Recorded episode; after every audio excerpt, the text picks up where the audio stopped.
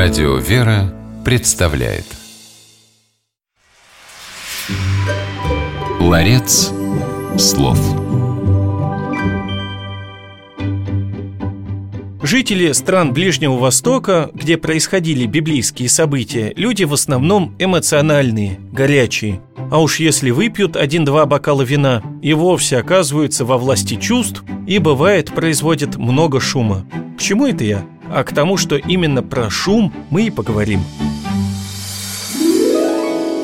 Здравствуйте, в эфире программа «Ларец слов» и ее ведущий священник Антоний Борисов. Сегодня в нашем ларце церковнославянских слов и выражений оказалось слово «шумный».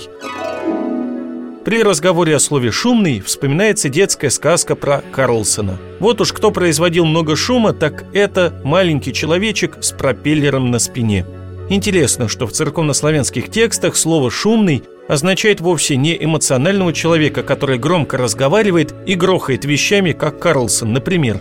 Шумный в церковнославянском языке – это пьяный, хмельной. То есть человек, который находится под воздействием алкоголя и потому шумит. Вот тому доказательство. Читаем в книге пророка Исаии. «Преклонися и потрясейся земля, аки пьян и шумен падет. Покачнется и затрясется земля, упадет, как пьяный и хмельной. Так описывает пророк события в конце времен. С точки зрения наших предков, шуметь означало вести себя вызывающе, неприлично. Шумит тот, кто себя не контролирует. Такое поведение характерно для пьяного, ну или для сумасшедшего. Это, кстати, второе значение шумного. Оно полностью совпадает со смыслом языкового предка понятия «шум» – «шумный», древнеиндийского понятия «чушмас», в переводе на русский сильный, буйный или бушующее пламя. Итак, запомним, что церковнославянское слово «шумный» в переводе на русский язык означает «пьяный», «хмельной» или «буйный».